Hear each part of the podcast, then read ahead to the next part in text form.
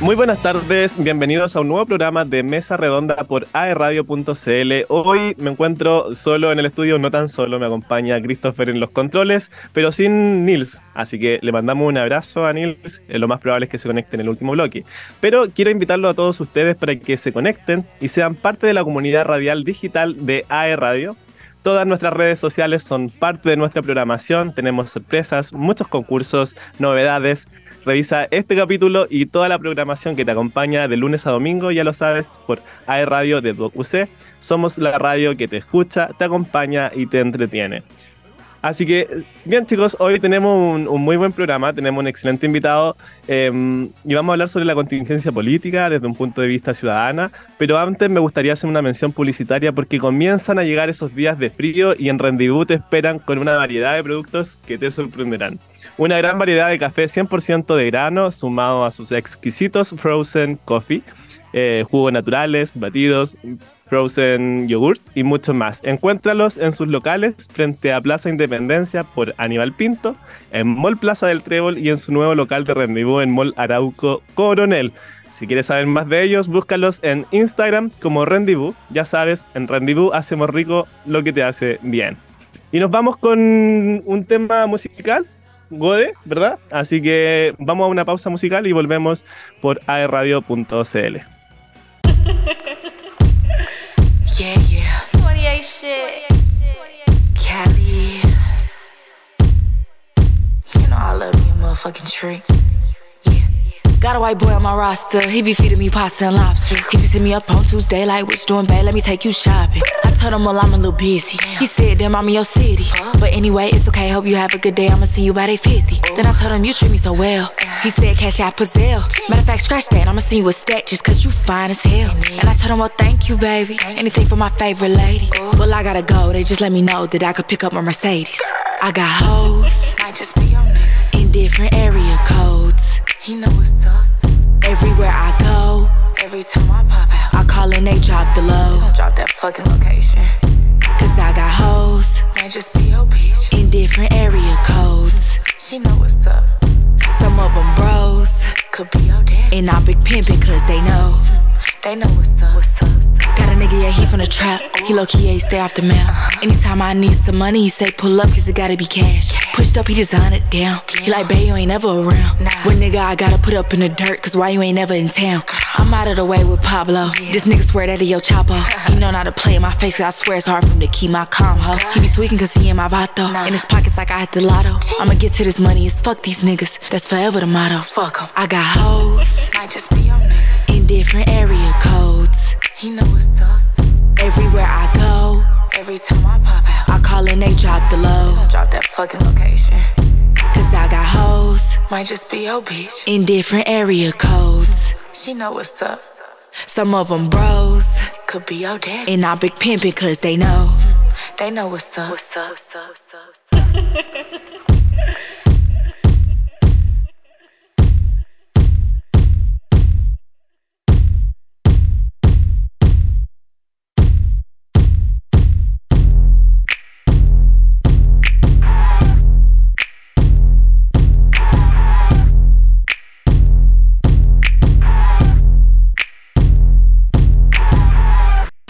Y ya estamos de vuelta por www.aerradio.cl y tenemos a un invitado que nos está esperando, ustedes ya lo podrán ver por las pantallas de Aerradio.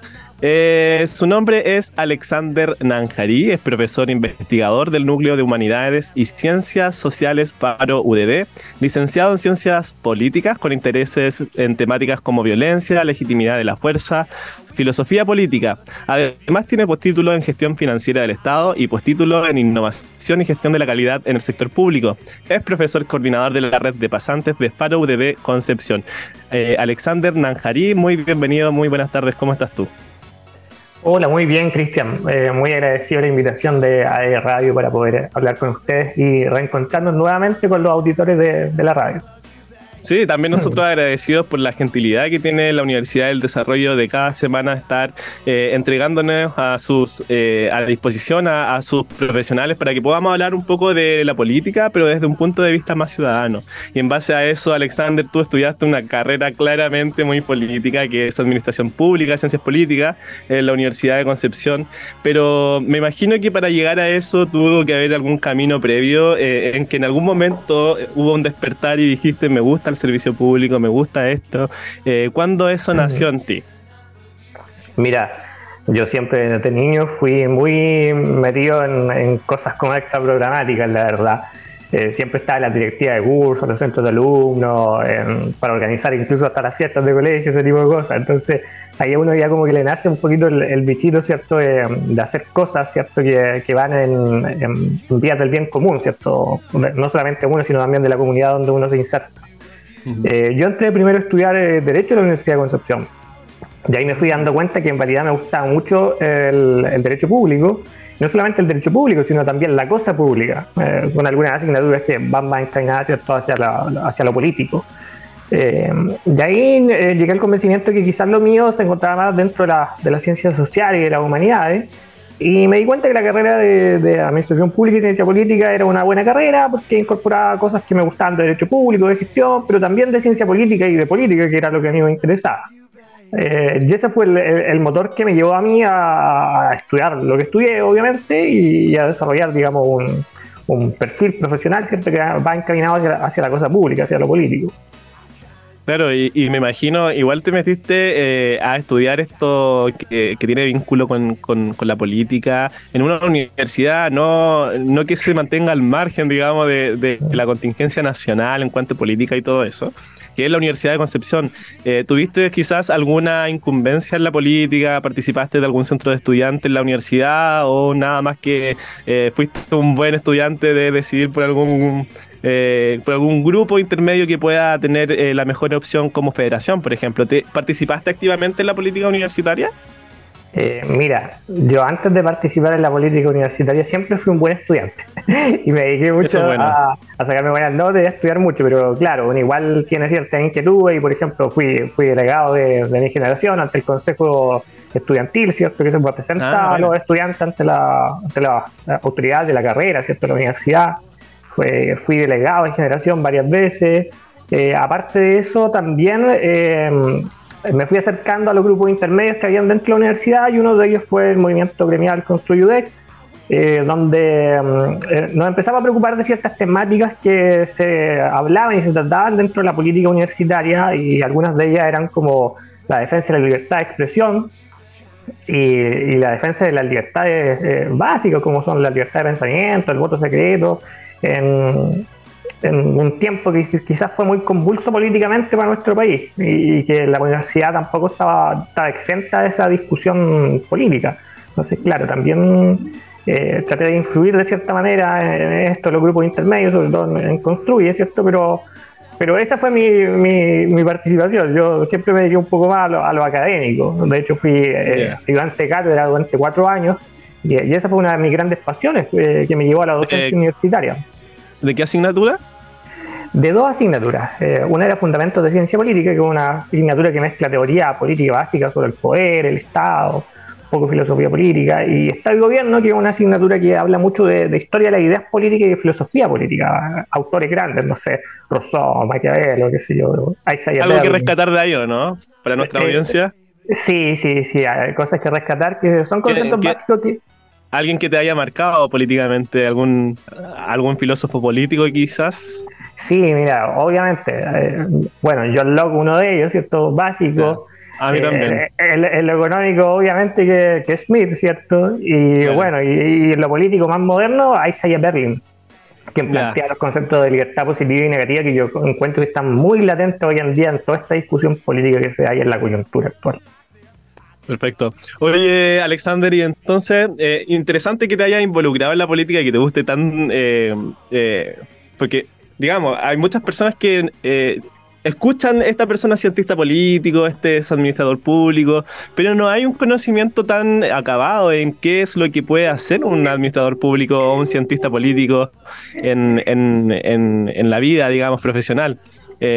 Yo, por supuesto, que tengo hartos amigos en esta área, lo, lo, conozco bien, sé que se dedican a, muchas cosas, pero me gustaría que tú pudieses eh, comentar un poco, para aquellas personas que de pronto le puedas interesar esta carrera, eh, ¿qué, ¿qué, opinión tienes de ella y, en, qué, en qué rubros se pueden dedicar en la actualidad?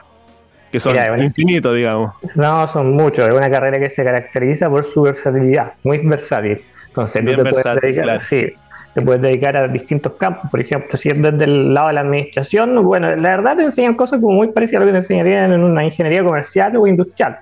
O sea, yo tuve asignaturas de ingeniería industrial, de modelamiento de procesos, generación de procesos, formulación de proyectos, economía, finanzas, ¿me entiendes? Muy administrativo. De hecho, yo, yo trabajé un, poco en, finanzas públicas. Ya. Eh, en área contable, todo ese tema. Entonces, claro. pero también desde el lado de la ciencia política te permite eh, primero hacer investigación y también eh, otra de las cosas que te permite es eh, el análisis político. Si te entrega herramientas eh, metodológicas objetivas, ¿cierto? Para hacer un análisis político de la validad y de la coyuntura. Entonces eso es muy importante en, muchos aspectos organizacionales, o sea, no solamente para las organizaciones, sino también para las relaciones interpersonales. Si la política y el poder no, está exento en ningún lado, ¿ah? se presentan en todas las organizaciones, hasta en las que uno cree menos políticas. Claro. Y también tiene un, un punto de vista también bien jurídico. O sea. Sí, eh, muy jurídico. Muy orgánico, muy capacidad de gestión. O sea, si tú tienes capacidad de gestión, definitivamente administración pública, ciencias políticas puede ser una carrera para ti, ¿o no? Claro, si, si tú eres metódico, ordenado, te gusta andar gestionando cosas, administrando, bueno, ahí, ahí tienes una buena carrera, pues, pero eh, el, el, matiz es que es enfocado en lo público. O sea, si tú quieres hacer eso desde, desde, lo privado, yo te recomendaría otra carrera. Hay otras carreras que son más más ad hoc para cosas privadas. Si te, te interesa también lo público, claro, ese sería el matiz. Te, pregunto esto porque de pronto las personas, eh, yo lo escuchaba, eh, dicen como, pucha, yo estudiaría ciencias políticas si es que me gustara ser político. O sea, ¿a ti te gustaría ser político quizás? ¿O es necesario estudiar una carrera para eso, ser político? Por supuesto que no, no. No, es necesario. O sea, si tú desde la academia quieres hacer análisis objetivo y ver todo este tema, no, es necesario que, que seas político. Ahora, si a ti te gusta la política y te gustaría ser político, bueno, es muy loable también, pues si también te van a llegar herramientas. Eh, no podemos decir que no. O sea, no es necesario estudiar administración pública, ciencias políticas para ser político, pero sin embargo puede ser una muy buena herramienta para llegar a ese, a ese destino, ¿no? Claro, una persona que quisiera ser político, claro, tendría muy buenas herramientas desde ahí, pero no, no es eh, una carrera que sea, o para ser político no, no, no, no bloquea la necesidad de, poder tener otras carreras. O sea, ahí está hasta profesores de educación física siendo políticos, así que eh, todo se puede dar. Perfecto. Y, bueno, luego egresaste de la Universidad de Concepción, me comentaste que también te dedicaste un poquito al área de las finanzas, eh, pero llegaste a la Universidad del Desarrollo. Eh, ¿Qué fue lo que despertó en ti en que te involucrara en, más en la investigación probablemente, que es el área donde tú estás? Me gustaría eh, saber un poquito más qué es para UDB y, por qué llegaste ahí. O sea, ¿qué, qué, cómo fueron los nexos? Cuéntame un, poquito de, esa experiencia. Bueno, como ya te contaba anteriormente, durante el pregrado me dediqué durante cuatro años eh, a ser ayudante de cátedra porque te traía un muy buen background de, derecho. Pues. Entonces eso también me ayudó y tuve un acercamiento desde ya a la docencia. Y bueno, ¿cómo llegué a, Faro UD? Bueno, se abrió un concurso y yo postulé, pues, precisamente porque quizá una de las áreas que a mí me, interesaba, sobre todo en, este tema de la investigación, pero también de la docencia, es eh, la legitimidad de la fuerza, un concepto básico, ¿cierto? Y la violencia. Y, yo creo que algunas veces es muy importante analizar las historias personales de las personas para entender, o sea, por ejemplo, Ayn ¿por qué tiene esa idea? ¿O por qué tiene Hannah Arendt esa idea? Hay que analizar sus vivencias de vida. Entonces, si yo analizara mis propias vivencias de vida, yo creo que eh, los sucesos del año 19, ¿cierto? Esta, los sucesos que ocurrieron durante el mes de octubre, eh, crearon en mí un impacto muy fuerte, ¿cierto? de ver cómo se validaba la violencia cómo se validaba la violencia política, cómo se justificaba, ¿cierto? Y cómo se practicaba también con, con una total normalidad, ¿cierto? Y con mucho desparpajo. Entonces, eso para mí fue, fue muy impactante. Eh, y eso me llevó a mí a, estudiar aún más el tema de la violencia en los individuos, sobre todo la violencia cuando se usa con fines políticos. Y bueno, de, esa forma llegué yo a través de este concurso a, a FARUD y FARUD es el Núcleo de Humanidades y Ciencias Sociales. Entonces, eh, acá pasa algo muy curioso en esta universidad, porque es una universidad que eh, tiene un modelo educativo que se basa en las eh, interdisciplinas. Entonces, por ejemplo, un alumno de cualquier carrera, sí o sí, dentro de, su pregrado, va a tener que eh, tomar una asignatura que sea de responsabilidad pública, por ejemplo, o que sea del sector de la humanidades, o de la ciencia y tecnología, o de la innovación, etcétera. Entonces, ahí nosotros hacemos docencia. Por ejemplo, yo, yo hago unos, se llaman track, esta asignatura, y estos tributan al área de las humanidades. Entonces, por ejemplo, el primer semestre realicé una asignatura que se llama Poder, Liberalismo, Socialismo y Violencia. Entonces, analizamos la dinámica del poder, las dos doctrinas que desde el siglo XX ¿cierto? luchan por el poder y cómo la dinámica y la lucha, la pugna por el poder puede degenerar algunas veces el, fenómeno de la violencia. Entonces, es una de las asignaturas que hago del tema de las humanidades.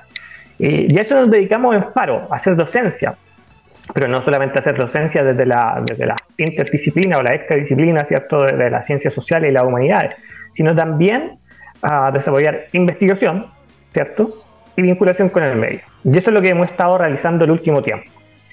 Y Paro, ¿cuánto tiempo aproximadamente lleva realizando estos tipos de, de docencia e investigación de por medio?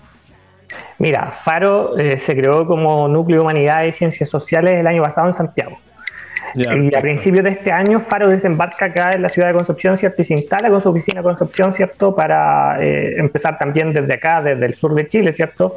A hablar de, las temáticas públicas, ¿cierto? Y de estas ideas en las cuales eh, nosotros eh, creemos que no son nada más que una sociedad libre, democrática, responsable, ¿cierto? y eso es lo que estamos haciendo hoy en día. Genial. Pero además, eh, bueno, tú te estás dedicando entonces a la investigación, también estás haciendo eh, clases. Me comentaba que eras profesor coordinador de la red de pasantes de FARUDD. ¿En qué consiste esta, estas pasantías que, tienen en, en FARUDD los alumnos? Y a ver, cuéntanos un poquito de ellos. Es una de las instancias de vinculación con el medio que nosotros tenemos, porque, como te había mencionado muy bien, vinculación con el medio, pero claro, ¿qué es lo que hacemos nosotros? Vinculamos a alumnos de diferentes carreras en una red donde se le ofrece a estos alumnos que son destacados en lo académico, ¿cierto? Y también fuera de lo académico, ¿cierto? Eh, le ofrecemos una serie de, charlas, de seminarios, ¿cierto? De conversaciones con personas destacadas, con políticos, con filósofos, eh, para que se genere un juicio básico sobre esta idea, ¿cierto? Y, sobre la coyuntura. Eh, y esa es una de las formas en que nosotros nos vinculamos dentro de la universidad y vinculamos alumnos de una carrera, por ejemplo, que que no sé, pues, pensaría una persona de enfermería, ¿qué, estaría haciendo en una asignatura con una persona, no sé, de derecho? Entonces, de esa forma lo vinculamos. Pero también nosotros desarrollamos un trabajo de vinculación con el medio, con externos. Y en eso se ha enmarcado quizás eh, el proceso constitucional. En el marco del proceso constitucional, eh, Faro ha ofrecido a los colegios de la región del Biobío una serie de charlas que se llaman charlas constitucionales. Y en estas charlas nosotros eh, vamos a los colegios y les explicamos a alumnos de tercero y cuarto medio, bueno, ¿qué es una constitución? ¿Para qué sirve la constitución? Eh, ¿Cómo llegamos a este proceso constitucional? ¿cierto? ¿Cuáles son las etapas, los órganos del proceso constitucional? ¿Cuál es la importancia, no sé, de la participación ciudadana que se está desarrollando? Y que los alumnos se generen un juicio crítico, ¿cierto?, sobre estas instancias y estos tópicos tan eh, elementales de la República y de la democracia en sí, en, estos días. Y, bueno, que ellos piensen en esa edad, una edad en que uno ya está despertando, ¿cierto?, estas inquietudes, ¿cierto?, y, y necesita quizás algunas veces que que alguien te, te dé una pequeña charla, ¿cierto? Eh, y que te explique, ¿cierto? ¿Qué es una constitución? Que, que suena una cosa muy grande, ¿cierto? Muy, muy arriba, ¿cierto? Y, pero ¿cómo se ve en realidad en la práctica? Y aparte de eso, la universidad también ha participado dentro de la vinculación con el medio, eh, participando, ¿cierto?, dentro del mes de la participación ciudadana. Eso se enmarca dentro del proceso constitucional. Eh, no sé si tú sabes, pero el proceso constitucional eh, trae consigo una parte de participación ciudadana a través de la Secretaría Ejecutiva de Participación. Y se ofreció a la ciudadanía cuatro instancias de participación. La primera era la consulta ciudadana, que es una serie de encuestas que uno ingresa a la página y la responde. La iniciativa popular de norma, que está muy de moda y que se puede hasta el 7 de julio votar por una norma. Eh, hay varias normas, hay un listado más o menos grande y uno con su clave única puede apoyar una norma los diálogos ciudadanos, que fueron diálogos, eh, una especie de diálogo autoconvocado, donde las personas se reúnen y, conversan sobre la constitución, sobre las temáticas que ellos quieren que estén en la constitución, y las audiencias públicas de participación. Y en eso nuestra universidad tuvo un papel destacado eh, durante este fin de semana, ya que el, perdón, el viernes 30 y el sábado primero de julio se desarrollaban a nivel nacional las audiencias eh, públicas de participación donde las personas que previamente se hubieran inscrito eh, expresaban una temática ante el Consejo Constitucional. Y en eso la universidad abrió sus puertas y estamos muy felices como Universidad del Desarrollo y como Faro UDD de participar de aquello y de abrir nuestras puertas ¿cierto? a la ciudadanía para que el viernes, que fue el único día que nosotros funcionamos, eh, vinieran a, nuestras dependencias y expresaran su sentir, sus dolores, sus peticiones, ¿cierto?, ante el Consejo Constitucional. Mira, vamos a hablar más de, eso, Alexander, pero nos vamos a ir a una pausa musical. Pero antes, comentarle a todos que te puedes cambiar a la internet fibra más rápida de todo Latinoamérica desde solo 14.990 pesos. Revisa esta y otras ofertas en tumundo.cl o llamando al 600 9100 900. Por ti, por ser más, mundo, tecnología al alcance de todos. Nos vamos a una pausa musical y volvemos con Alexander Nanjarí de Faro UDD.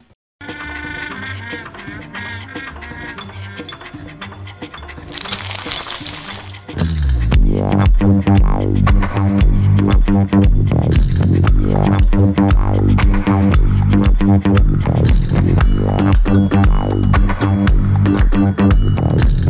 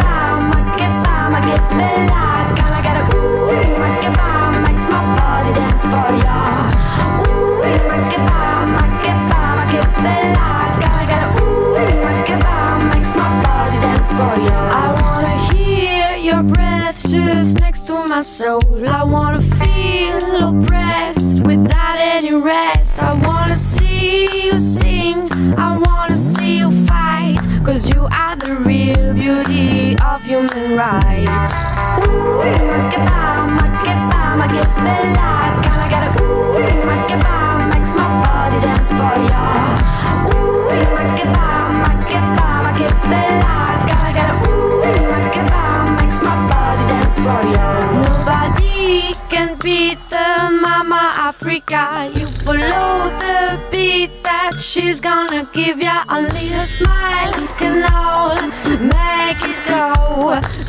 Separation of a thousand more.